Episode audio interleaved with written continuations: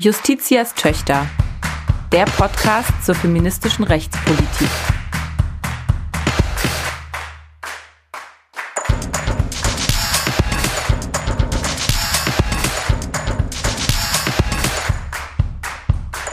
Ein Podcast des Deutschen Juristinnenbundes. Herzlich willkommen zur 21. Folge von Justitias Töchter, der Podcast zur feministischen Rechtspolitik. Wie immer heute mit mir, Dana Valentina und mit Selma Garter, hallo.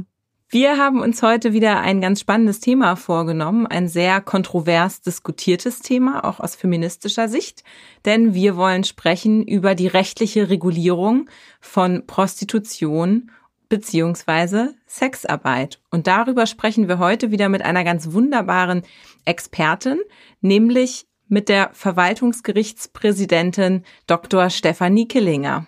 Ja, ich bin ganz gespannt und du hast es ja schon gesagt, es ist ein wahnsinnig umstrittenes Thema.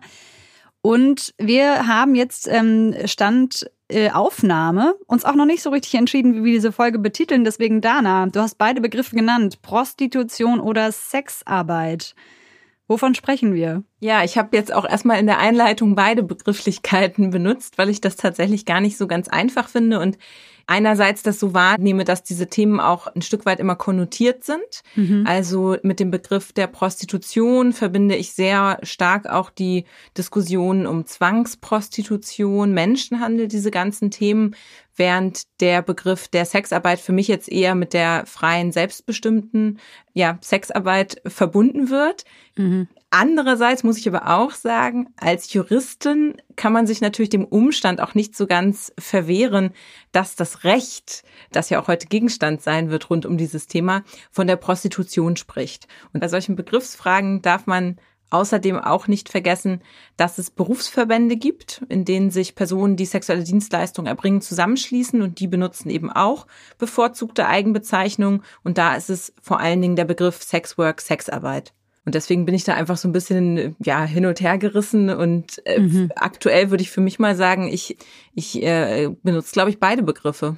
Ja. Wie machst du's? Ja, ja, geht mir auch so ein bisschen so. Und ähm, du sagst es ja schon, es ist ja auch der Rechtsbegriff ist äh, der der Prostitution. Und äh, da steht zum Beispiel in Paragraph 2 Absatz 2 Prostitutionsschutzgesetz. Und um dieses Gesetz soll es heute auch noch gehen, dass prostituierte Personen sind, die sexuelle Dienstleistungen erbringen. Also es mhm. geht in der Sexarbeit, in der Prostitution eben um das Erbringen sexueller Dienstleistungen, um salopp gesagt Sex gegen Geld. Und das Ganze ist, und das ist mir jetzt mal wichtig in der Einleitung zu sagen, weil wir haben hier eine begrenzte Zeitspanne in diesem Podcast und auch ein begrenztes Thema. Denn wir schauen uns ja immer an, warum ist es ein rechtliches Thema und wie reagiert das Recht darauf. Deswegen gleich als Disclaimer, wir können diese Riesenkontroverse hier heute jetzt nicht aufmachen und wir können sie schon gar nicht klären. Es geht um sexuelle Dienstleistungen und das ist eben in feministischen Kreisen extrem umstritten, wie man als Feministin zu diesem Thema stehen, zu stehen hat, für, zu dem Thema Sex gegen Geld. Manche sagen, der Verkauf des weiblichen Körpers an einen männlichen Kunden gegen Geld. Das ist ein inhärent patriarchales Geschäft und deswegen ähm, abzulehnen.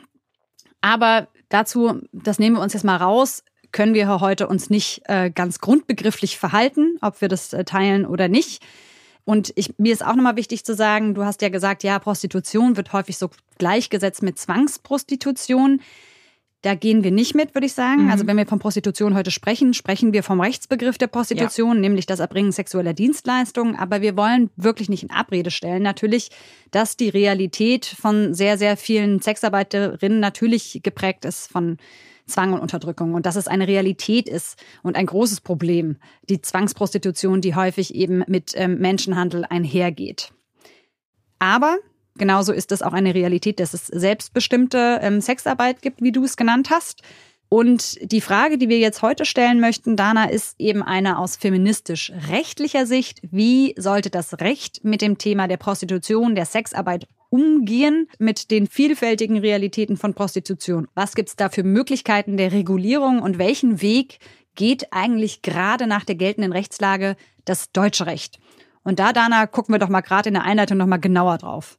Genau, das finde ich super und da würde ich vorschlagen, dass wir uns vor allen Dingen dort das Strafrecht und dann das Gewerberecht auch einmal angucken. Beim Thema Strafrecht vielleicht zunächst einmal die Erkenntnis, dass Prostitution in Deutschland nicht strafbar ist ja. im Grundsatz. Mhm. Das ist vielleicht schon mal so eine ganz erste wichtige Feststellung, denn da gibt es ja durchaus auch andere Länder, die dort andere Wege gehen. Nichtsdestotrotz gibt es von diesem Grundsatz Ausnahmen. Es gibt bestimmte Erscheinungsformen der Prostitution, die strafbar sind. Das betrifft dann die Phänomene auch des, ja, des Menschenhandels, ähm, alles was mit Zwang und Ausbeutung zu tun hat. Also der Paragraph 180a im Strafgesetzbuch beispielsweise ähm, stellt die Ausbeutung von Prostituierten unter Strafe. Dann gibt es äh, bestimmte Ausübungsformen der verbotenen Prostitution. Das regelt der Paragraph 184f StGB. Also wenn zum Beispiel durch eine Rechtsverordnung ein äh, Prostitutionsverbot an bestimmten Orten erlassen ist und man dann dagegen verstößt, dann hat man hier eben auch eine, einen Straftatbestand. Und dann gibt es auch noch so etwas wie die jugendgefährdende Prostitution. Also der Jugendschutz spielt hier auch nochmal eine Rolle. Da regelt bestimmte Straftatbestände der Paragraph 184g im Strafgesetzbuch. Dann vielleicht etwas, was man eher kennt, das Thema Zuhälterei.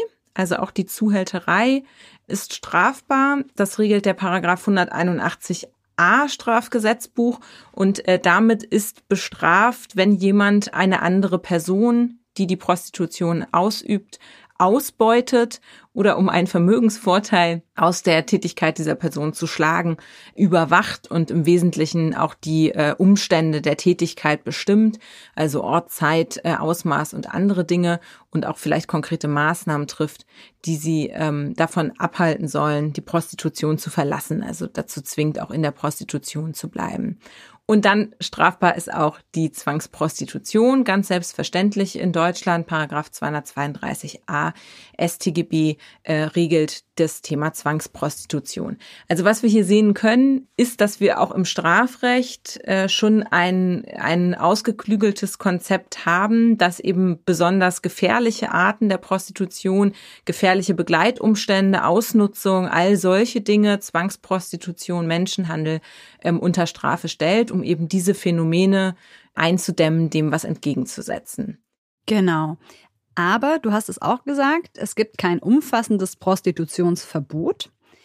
Aber was ich ganz spannend finde, ist, dass trotzdem die Prostitution lange Zeit rechtlich zumindest nicht anerkannt war. Mhm. Das äußerte sich insofern zum Beispiel, dass bis 2002 Verträge über sexuelle Dienstleistung als ein sittenwidriges Rechtsgeschäft angesehen wurde.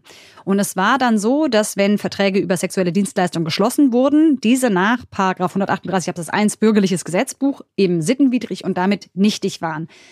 Die praktische Folge, die das hatte, war, dass die Prostituierte die die sexuelle Dienstleistung dennoch erbrachte, keinen Entgeltanspruch hatte, also das mhm. Geld im Zweifel nicht verlangen konnte. Warum war das so? Nun, der Paragraph 138 Absatz 1 BGB, da steht drin, dass Verträge nichtig sind, wenn sie gegen die guten Sitten verstoßen. Was soll das sein?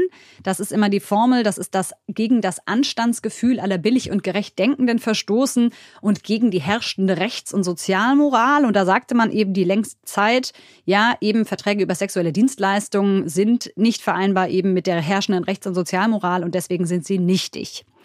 Das Ganze ist natürlich eine keine gute Situation gewesen für diejenigen, die sexuelle Dienstleistungen erbringen. Und das ist so ein bisschen der Hintergrund dafür, dass sich dann 2001 oder eigentlich erst 2002 die Rechtslage geändert hat oder zumindest klargestellt wurde, nämlich mit einem Gesetz, was damals eingeführt wurde, das Prostitutionsgesetz, lang Gesetz zur Regelung der Rechtsverhältnisse der Prostituierten. Da stand klarstellend drin, dass Verträge über sexuelle Handlungen eine rechtswirksame Forderung begründen. Das heißt, es ging darum, dass klar sein musste, die Prostituierten oder diejenigen, die sexuelle Dienstleistungen erbringen, können dann auch das Entgelt verlangen. Genau, also das Gesetz ist relativ knapp gewesen.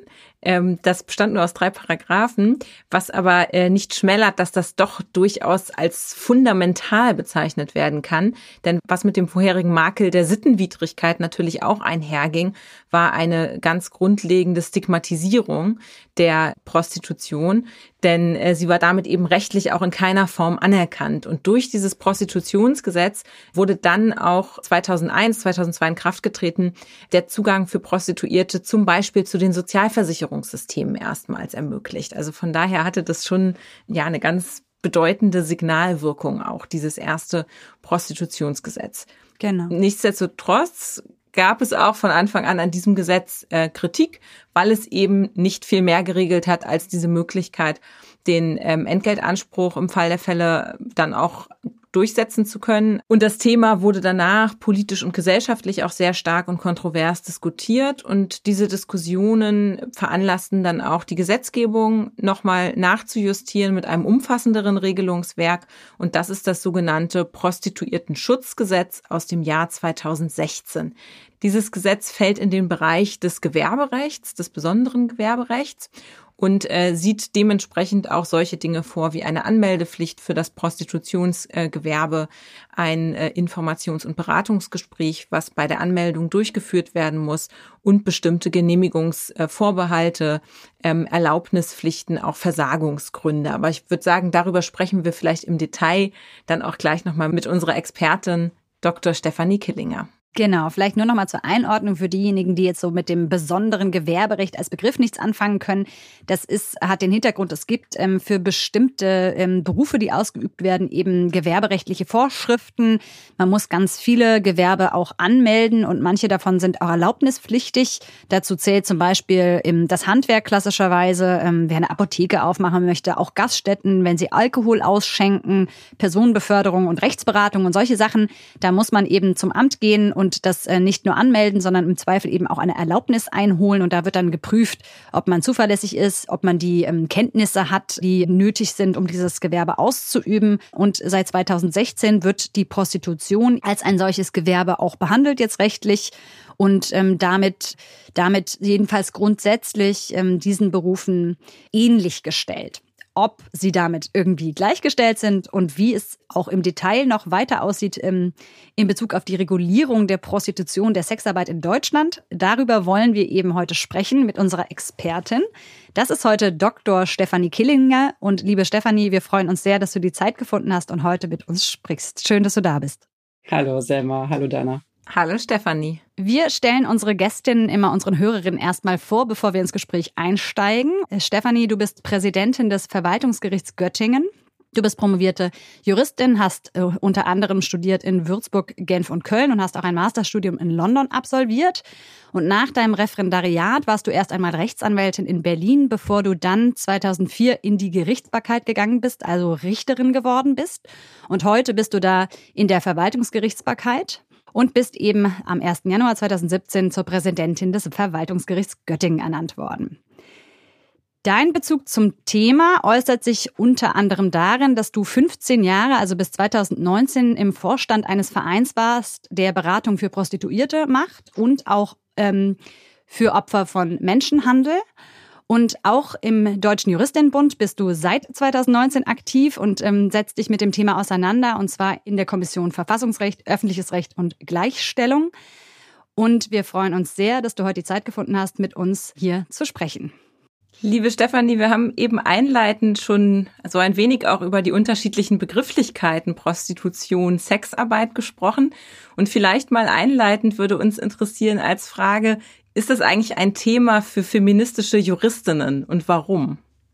Das ähm, Thema Prostitution ist auf jeden Fall ein Thema für Feministinnen. Das kann man schon mal sagen, ähm, weil es sich hierbei, so habe ich es mal gelesen und so empfinde ich es auch, um ein oder vielleicht das feministische Minenfeld handelt. Das ist ja eine Debatte, ähm, die läuft und ähm, über die Regulierung von Prostitution. Und insofern ist es natürlich ein Thema für Juristinnen. Ähm, und es ist eine Debatte, die ausschließlich unter Frauen geführt wird. Und wenn wir jetzt fragen, warum ist es gerade eben ein Thema für Juristinnen, vielleicht auch für Juristen, was ist das spezifisch rechtliche oder beziehungsweise was denkst du, worum sollte es dem Recht gehen, wenn es sich diesem Minenfeld Prostitution, wie du es gesagt hast, nähert? Mm. Dem Recht sollte es aus meiner Sicht darum gehen, ähm, die Akteurinnen und Akteure in dem Feld zu schützen. Und das ist mein Blickwinkel auf die Regulierung von Prostitution in Deutschland. Und daraus leite ich auch meine Wahrnehmung von dem, was rechtspolitisch richtig ist, ab. Allerdings habe ich ja schon gesagt, es handelt sich um ein Minenfeld. Das heißt, wir sind letztlich in, schon in einem Feld äh, unterwegs. Ähm, mal sehen, ob ihr es gut bewältigt, ohne dass wir auf eine Mine treten, in dem die Diskussion zwischen zwei Extrempolen geführt wird. Und das sind dann am Ende politische Begriffe und gar nicht so sehr rechtliche. Und das, der eine Pol ist die Forderung, Prostitution oder Sexarbeit ist Arbeit wie jede andere. Das kennt ihr wahrscheinlich so als Begriff. Und daraus leiten sich Forderungen ab, die sich dann auch in rechtlichen Forderungen niederschlagen. Und der andere Pol ist, Prostitution ist immer Gewalt an Frauen. Und aus der Wahrnehmung leiten sich auch wieder rechtliche Forderungen ab. Und die ähm, Verfechterinnen der einen und der anderen Wahrnehmung oder politischen Einstellung sind mittlerweile so weit voneinander entfernt, dass aus meiner Sicht eine Debatte gar nicht mehr möglich ist. Und ich wünsche mir sehr, dass wir darüber widersprechen können. Jetzt hast du die beiden Pole aufgemacht ähm, und auch schon die Konsequenzen benannt, die dann rechtlich gezogen werden. Nämlich das eine wäre ja ein Verbot und das andere eben die Anerkennung durch das Recht. Wie würdest du sagen, oder was würdest du sagen, kennzeichnet die geltende Rechtslage in Deutschland zurzeit? Kann man die klar einem dieser Pole zuordnen? äh, nett gefragt, Selma, ähm, und auch klug gefragt. Ich glaube, es ist der Versuch mit dem Prostituierten-Schutzgesetz, das wir ja äh, seit einigen Jahren haben, in der Mitte zu bleiben und äh, Extrempositionen miteinander vereinbart zu machen. Und ähm, jetzt geht es ja, weil in diesem Jahr die Evaluierung äh, des Gesetzes startet, nach der Regelung, die das Gesetz selber getroffen hat, die der Gesetzgeber getroffen hat. Jetzt geht es eben darum äh, zu sehen, ist der Mittelweg, den Deutschland gewählt hat, ähm, der richtige? Ist er wirksam im Sinn von Schutz von Frauen in der Sexarbeit und ähm, Schutz von Frauen die zu Prostitution gezwungen werden. Das ist dann eben, sind die, die Welten, die abgebildet werden. Und das ist ähm, anspruchsvoll ähm, gesetzgebungstechnisch, aber natürlich auch in der Vollzugsrealität. Du hast das Prostitutionsschutzgesetz ähm, ja gerade schon angesprochen. Vielleicht können wir da auch noch mal näher drauf eingehen, was das denn eigentlich so für Regelungen enthält. Und du hast gerade schon die Evaluation angesprochen. Äh, vielleicht hast du da auch eine Einschätzung zu diesen bisher gewählten Instrumenten. Also kann man da sagen, an mancher Stelle werden sie eigentlich dieser Zielsetzung, du hast ja den Schutzgedanken betont, der auch im Gesetzestitel schon deutlich wird, wird es dem eigentlich gerecht und an welchen einzelnen Regularien wird vielleicht auch auch besonders harsche Kritik geübt. Das Prostituierten-Schutzgesetz ist ähm, strukturell Gewerberecht. Das ist vielleicht sogar ein bisschen witzig, weil man ja auch immer vom ältesten Gewerbe der Welt spricht. Es ist strukturell Gewerberecht, das heißt, wir finden ähm, Mechanismen, die alle aus der Gewerbeordnung kennen. Ne? Das ist ja auch ein typisches Klausurthema ähm, in der Ausbildung. Die finden wir in dem Gesetz wieder. Also die Anzeigepflicht, ähm, dann Erlaubnistatbestände, Ordnungswidrigkeitenregelungen. Und dass, ähm, dass man das Prostituierten-Schutzgesetz nicht konsequent in die Gewerbeordnung integriert hat, ist eine politische Aussage, eben zu sagen, es ist nicht einfach Arbeit wie jeder andere. Damit hat sich der Gesetzgeber schon auch positioniert. Ähm, es ist aber auch besonderes Gewerberecht insoweit, als dass es nicht nur um den Schutz des Marktes und MarktteilnehmerInnen geht, wie sonst im Gewerberecht, sondern ähm, auch um den Schutz der Akteurinnen und Akteure in der Sexarbeit. Das ist schon was anderes. Und ähm, wir haben hier zwei große Regelungsblöcke. Einmal was, also Regelungen, die ähm, die äh, Sexarbeiterinnen und Sexarbeiter betreffen, nämlich eine Anzeigepflicht. Die müssen ihre Tätigkeit anzeigen bei der Behörde. Und dann gibt es eben diesen Schutzgedanken, äh, bevor sie dann eine Bescheinigung darüber bekommen, äh, den, den Nuttenausweis sozusagen, müssen sie ein Beratungsgespräch absolvieren, in dem sie aufgeklärt werden ähm, über ähm, rechtliche Rahmenbedingungen und auch Risiken ihrer ähm, Tätigkeit. Und dann gibt es auch Regelungen für die Betreiber von Prostituierten, also Betreiber und Betreiberinnen, muss man sagen, von äh, Prostitutionsstätten. Und das sind richtige Erlaubnisverfahren, wie wir sie eben auch aus ähm, dem Gewerberecht kennen, soweit sogenannte gefahrgeneigte Gewerbebereiche betroffen sind. So funktioniert das Gesetz. Und so ist die Idee. Und die Idee des Gesetzes ist auch eine schöne, weil ähm, man die Vorstellung hatte, dass Sexarbeiterinnen und Sexarbeiter diesem Verwaltungsstaat, den wir uns ja auch immer so schön ausdenken können und der in vielerlei Bereichen ja auch sehr gut funktioniert, nicht in jeder Hinsicht gleich gewachsen sind. Und deshalb gibt es Regelungen, die dem entgegenkommen. Ne? Im Prinzip ein, ein, die Idee eines ähm, niederschwelligen ähm, ja, Verwaltungsbereichs mit äh, besonderen Dolmetscherleistungen und so weiter. Das ist schon so ganz schön gemacht. Aber im Vollzug, das hast du schon angedeutet, Dana, die Vermutung, klappt es eben nicht in der Weise. Und woran hakt es da? Was meinst du im Vollzug? Also was ist da praktisch äh, das, das größte Problem?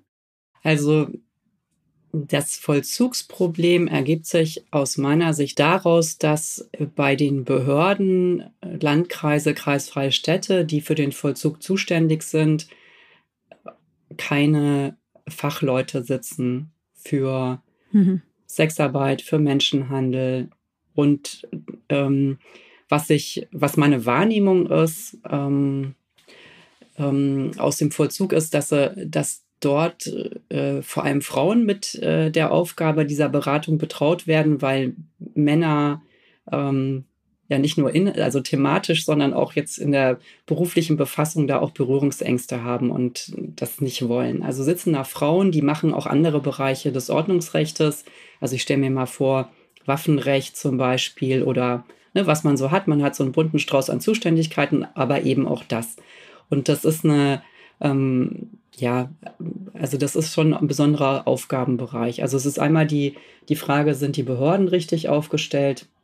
Und das andere ist auch, ähm, sind die ähm, SexarbeiterInnen ähm, bereit, dieses Verfahren zu durchlaufen? Oder ist es schon per se so eine große Zumutung, dass sie sagen, ähm, ich, ich tauche jetzt ab?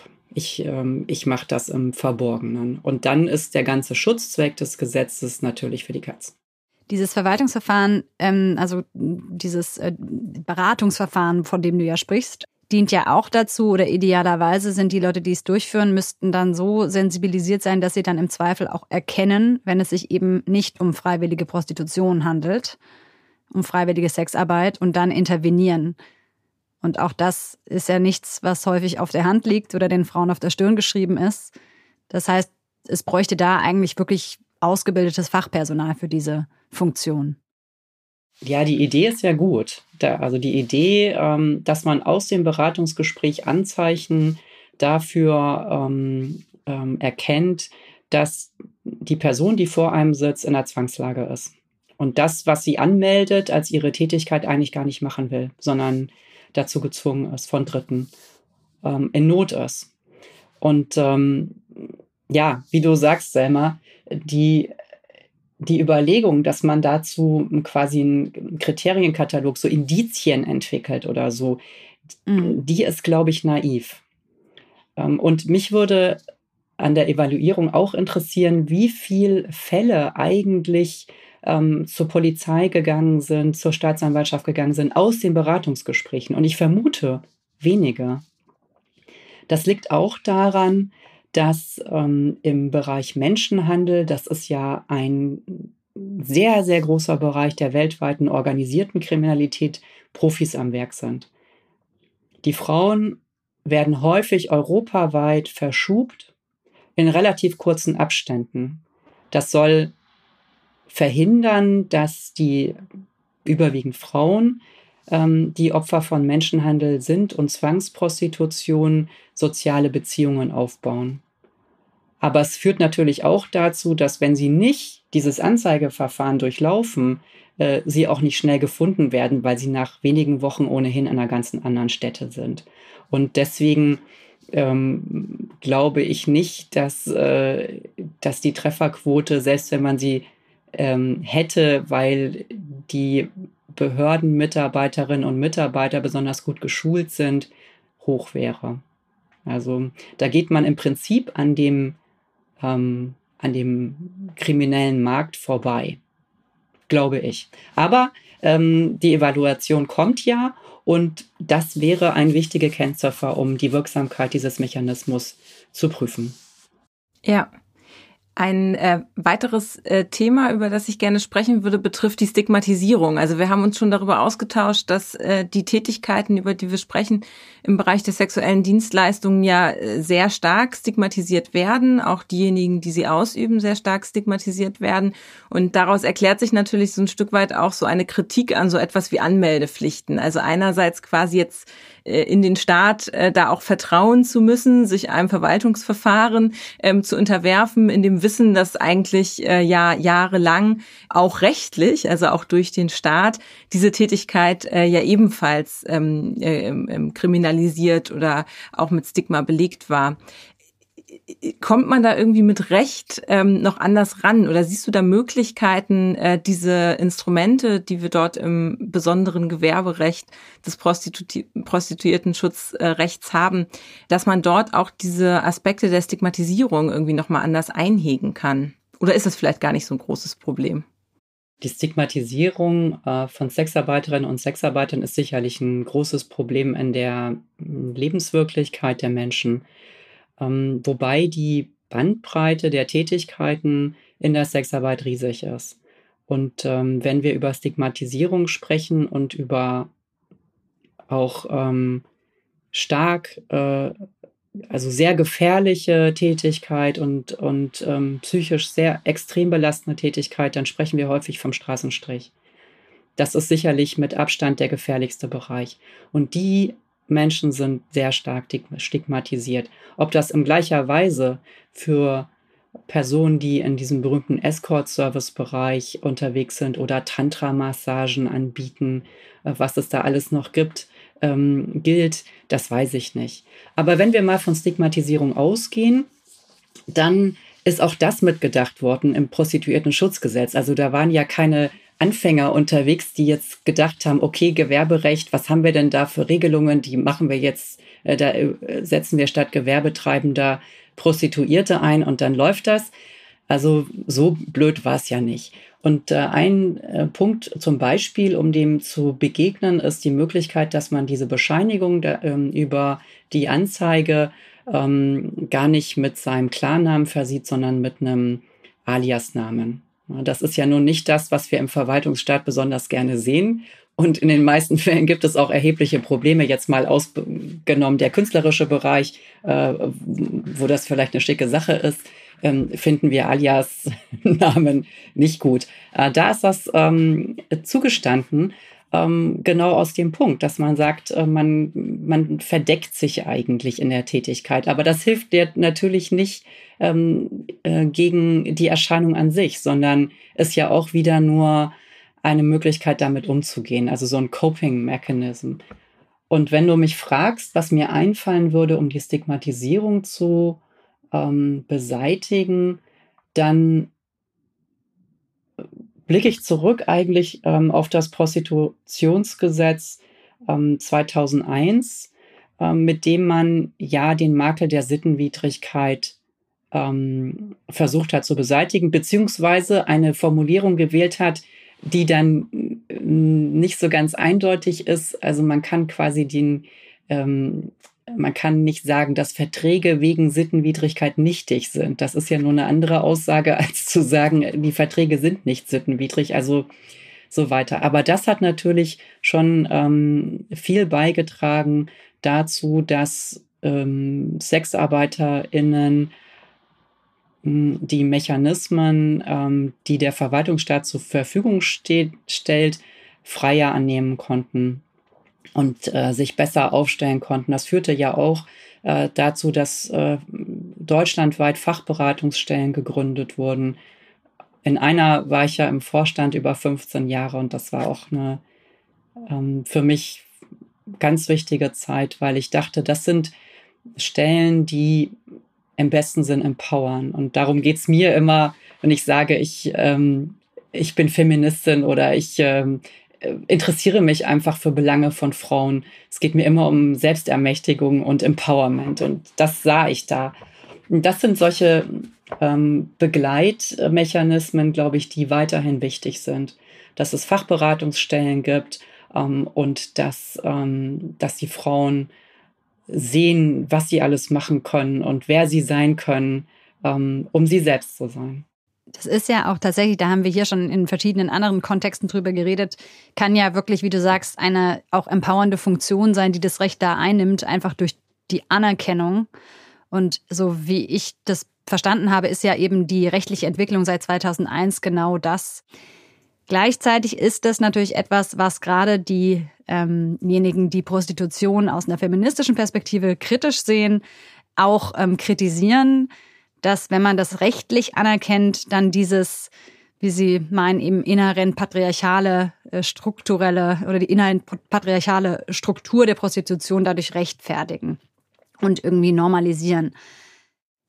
Eine alternative Forderung wäre ja, eben es nicht anzuerkennen durch das Recht, sondern zu verbieten. Und du hast ja auch schon ge gesagt, es ist äh, durchaus problematisch, den Schutz zu gewährleisten, den das deutsche Recht irgendwie mit dem Prostituiertenschutzgesetz eigentlich anzielt. Wäre es da dann nicht vielleicht doch konsequent zu sagen, na gut, dann müssen wir es verbieten, die Prostitution? Warum ist das aus deiner Sicht eben nicht zielführend? Ich möchte mal anfangen mit dem, was du einleitend gesagt hast, Selma, und zwar die Überlegung, dass, ähm, dass man, dass Prostitution viel mit Unterwerfung zu tun hat und mit dem Verfügung zu, also Stellen des Körpers für einen meistens männlichen Kunden. Ähm, Männer, die in, ähm, in der Sexarbeit tätig sind, ähm, bedienen auch ähm, häufig Männer und nicht Frauen. Das, das, ist, das ist wahrscheinlich so. Nicht in, in jeder ähm, Spielart, die wir, äh, die wir auf dem Markt sehen, aber in vielen Bereichen. Und wenn man von dem Gedanken ausgeht, dann hat man doch auch immer noch Möglichkeiten, sich über Regulierung Gedanken zu machen. Und eine Möglichkeit ist richtig zu sagen, ähm, dann verbieten wir es. Dann verbieten wir die An Inanspruchnahme der Körper anderer Menschen gegen Geld. Das wollen wir dann einfach nicht. Das ist das sogenannte nordische Modell. Das nordische Modell ist eben die Idee, nicht die Tätigkeit für die ähm, Sexarbeit Anbietenden zu verbieten und die zu kriminalisieren, sondern was verboten wird, ist den Sex sozusagen oder die sexuelle Dienstleistung zu erwerben, also eine sogenannte freie Bestrafung. Und ich bin dagegen, weil äh, mit dem Verbot unmittelbar die Logik und die Begründung, die innere Begründung für Beratungsstellen entfällt. Ich kann nicht eine Tätigkeit verbieten als Staat und gleichzeitig aus öffentlichen Mitteln Beratungsstellen fördern, die Menschen in der Sexarbeit beraten. Das Einzige, was ich noch fördern kann, ist die Ausstiegsberatung. Es gibt sonst keine Logik dafür. Und damit entziehe ich das wirksame Schutzprodukt, äh, was ich bieten kann. Es ist nicht das Beratungsgespräch beim Landkreis, sondern es, sind, es ist das Netz von Beratungsstellen mit erfahrenen, ausgebildeten Mitarbeiterinnen und Mitarbeitern, die Traumatherapie-Erfahrung haben, die erkennen können, ähm, im Beratungsgespräch, das länger dauert als 30 Minuten, sondern sich über viele Wochen und Monate hinzieht, dass jemand vielleicht doch Opfer von Menschenhandel ist und können eine andere Fachberatungsstelle weiterleiten. Dafür gibt es keine Begründung mehr im nordischen Modell. Das nordische Modell begründet nur die Ausstiegshilfe. Und ehrlich, wird es solche Beratungsstellen geben und wer bezahlt die eigentlich? Wer gibt das Geld dafür, dass eine, ich sag mal, Frau, kann auch ein Mann sein, ja, dass ein Mensch, der keine andere berufliche Möglichkeit in Deutschland hat, weil er die Sprache nur unzureichend spricht und überhaupt gar keine Skills hat, dass dieser Mensch anders ausgebildet wird, um auf dem deutschen Markt Fuß zu fassen. Wird es das geben oder ist das ein naiver Gedanke? Wird es nicht so sein wie in Ländern, die das nordische äh, Modell schon haben, dass die Menschen, die in der Sexarbeit angetroffen werden, abgeschoben werden, ist nicht das die Idee oder dass sie gar keine Möglichkeiten haben, mehr hier zu bleiben, sondern in ihr Heimatland zurückgehen, ist das die Idee. Und da möchte ich auch ein bisschen Ehrlichkeit haben von den ähm, VerfechterInnen des nordischen Modells über das, was diese Ausstiegshilfe eigentlich leisten kann. Und deswegen, genau, deswegen mein Schlusswort, das nordische Modell ist nicht auf Schutz aus. Es ist eine politische Ableitung einer Idee und die ist auch konsequent, aber sie bietet den Akteurinnen keinen Schutz. Dann kann man natürlich sagen, als zweites, es gibt dann auch keine Akteurinnen mehr. Der Markt trocknet aus. Das ist ja die Überlegung. Ne? Wenn, ich, wenn ich die Kunden sag mal Männer, ne, wegnehme gedanklich, dann gibt es das nicht mehr. Ne? Wenn keiner mehr raucht, gibt es keine Zigaretten mehr. Wenn keiner mehr Auto fährt, gibt es keine Autos mehr. Wenn keiner mehr Sexarbeit ähm, ähm, haben darf, gibt es das nicht mehr. Also ist auch keiner in dem Feld tätig. Jetzt überlegen wir kurz, wird es so sein? Mhm. Ja, das ist ja genau der ähm, auch einer der gewichtigen Einwände gegen dieses äh, nordische Modell mit der sogenannten freier Bestrafung, wo äh, natürlich, da sind wir wieder beim Thema Stigmatisierung, eine weitere Stigmatisierung durch auch eine Kriminalisierung natürlich auch eine Folge ist, über die man sprechen muss. Da gibt's ja Erfahrungen auch aus ähm, einigen der Länder, die das ähm, schon so etabliert haben. Und auch wenn die Kriminalisierung jetzt in erster Linie beim Kauf und äh, beim Käufer äh, quasi in Anführungszeichen ansetzt, ist es ja gleichwohl auch so, dass äh, die Tätigkeit auch der Betroffenen, überwiegend der Frauen, ähm, aus der Legalität verdrängt wird. Also das, äh, finde ich, ist auch ein, ein, sehr wichtiger Punkt und ja auch eine sehr wichtige Beobachtung aus den Erfahrungswerten anderer Länder, die äh, zumindest mal ein sehr großes Fragezeichen an das nordische Modell setzt. So ist das. Ich finde auch gerade zum Schluss, was du zum nordischen Modell gesagt hast, ist doch jetzt ein gutes Schlusswort, um einen äh, Punkt zu setzen, jetzt erstmal an unsere erste Annäherung aus rechtlicher Perspektive an das Thema. Vielen Dank, Stefanie, für deine Einschätzung. Wir bleiben einfach gespannt auf die Evaluation des Prostituierten-Schutzgesetzes. Da schauen wir auch sicherlich hier nochmal im Podcast genauer drauf. Und ja, vielen Dank für deine Zeit. Vielen Dank für euer Interesse an diesem Thema. Feministische Fundstücke. Ja, schön. Dann lasst uns weitermachen mit unserer Rubrik Die feministischen Fundstücke. Das ist eine ganz bunte Rubrik. Hier tauschen wir uns aus über feministische Fakten, über inspirierende Frauen, über spannende Rechtsentwicklung, aktuelle Entscheidungen aus der Rechtsprechung. Also das äh, kann alles Mögliche sein, was äh, unsere Gästin und wir hier mitbringen für die feministischen Fundstücke. Und Selma, du darfst heute starten. Ja, ähm, bei mir geht's schnell. Ich habe ähm, mal geschaut, was ist eigentlich aktuell gerade so ähm, los, worüber wir uns freuen können aus feministischer und auch rechtlicher Perspektive. Und da möchte ich einfach kurz nennen und hervorheben, dass unser Justizminister Herr Buschmann ja jetzt vorgelegt hat, was er als erstes angehen möchte im Strafrecht. Und da ist es wenig überraschend, aber für mich dann doch überraschend, dass es wirklich das Erste ist, was er, ähm, was er angeht. Ihr wisst es, ihr nickt dass endlich 219a Strafgesetzbuch abgeschafft werden soll. Wir haben hier gesprochen mit Inga Schuchmann über dieses Thema, als das noch nicht so ganz klar war, ob es kommt. Jetzt kommt es und ähm, auch schön und profan. Äh, der Gesetzesentwurf ist vorgelegt und äh, das steht eigentlich im Wesentlichen drin. Paragraph 219a wird ersatzlos gestrichen. auf Wiedersehen, bye bye, wir weinen nicht. nee, in der Tat. Sehr gute Entwicklung auf jeden Fall. Jetzt bin ich sehr gespannt, wie sich die weiteren äh, Fragen ähm, entwickeln werden rund um das Thema sexuelle Selbstbestimmung und reproduktive Rechte, denn da geht es natürlich auch noch um deutlich mehr, um eine bessere Versorgungslage zum Beispiel ähm, beim Thema Schwangerschaftsabbrüche. Genau. Da hatten wir ja auch in unserer Folge drauf geguckt auf den Koalitionsvertrag. Da haben sie ja durchaus noch ein bisschen mehr versprochen. Und es bleibt jetzt zu hoffen, dass sie das gleiche Tempo an Tag legen. Vielleicht nochmal ganz kurz. 219a Strafgesetzbuch ist das sogenannte Werbeverbot für Schwangerschaftsabbrüche. Eine wirklich bizarre Vorschrift, ähm, über die wir hier schon, wie gesagt, im Detail gesprochen haben und die jetzt endlich fällt. Genau, das war mein feministisches Fundstück der Woche.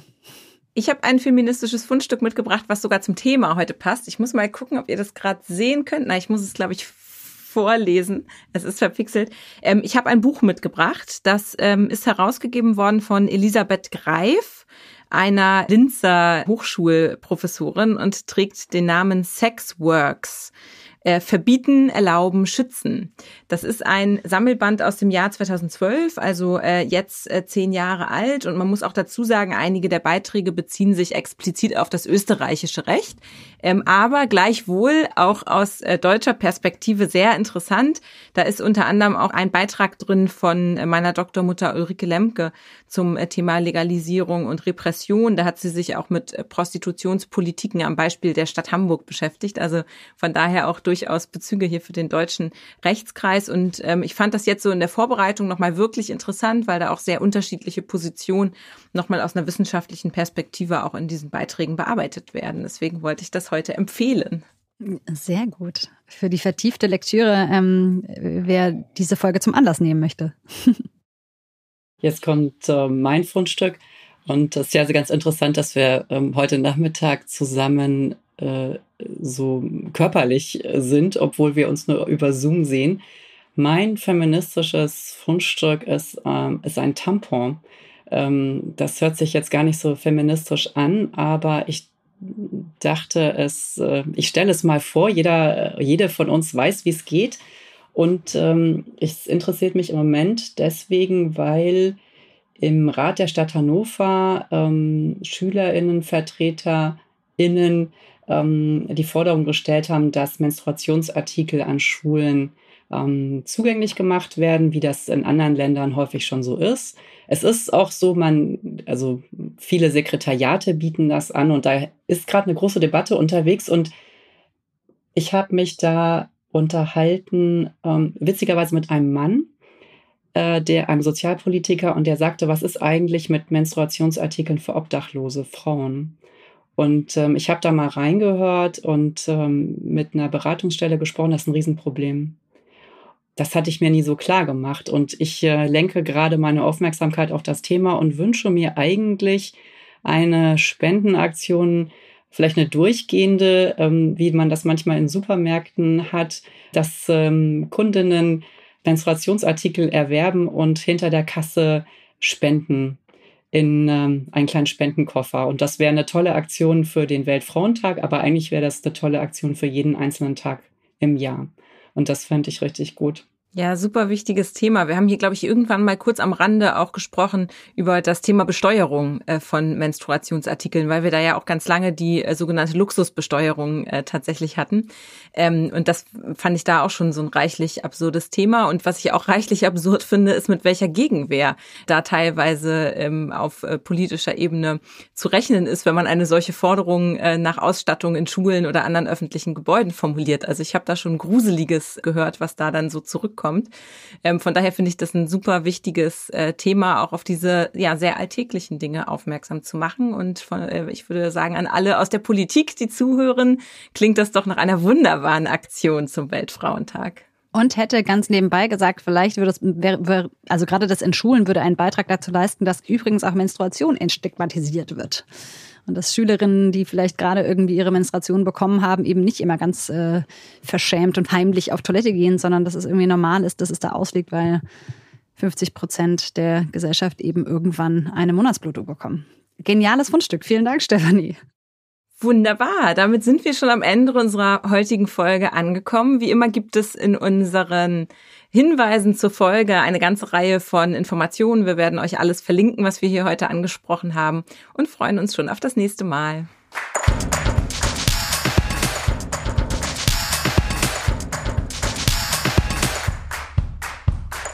Ein Podcast des Deutschen Juristinnenbundes.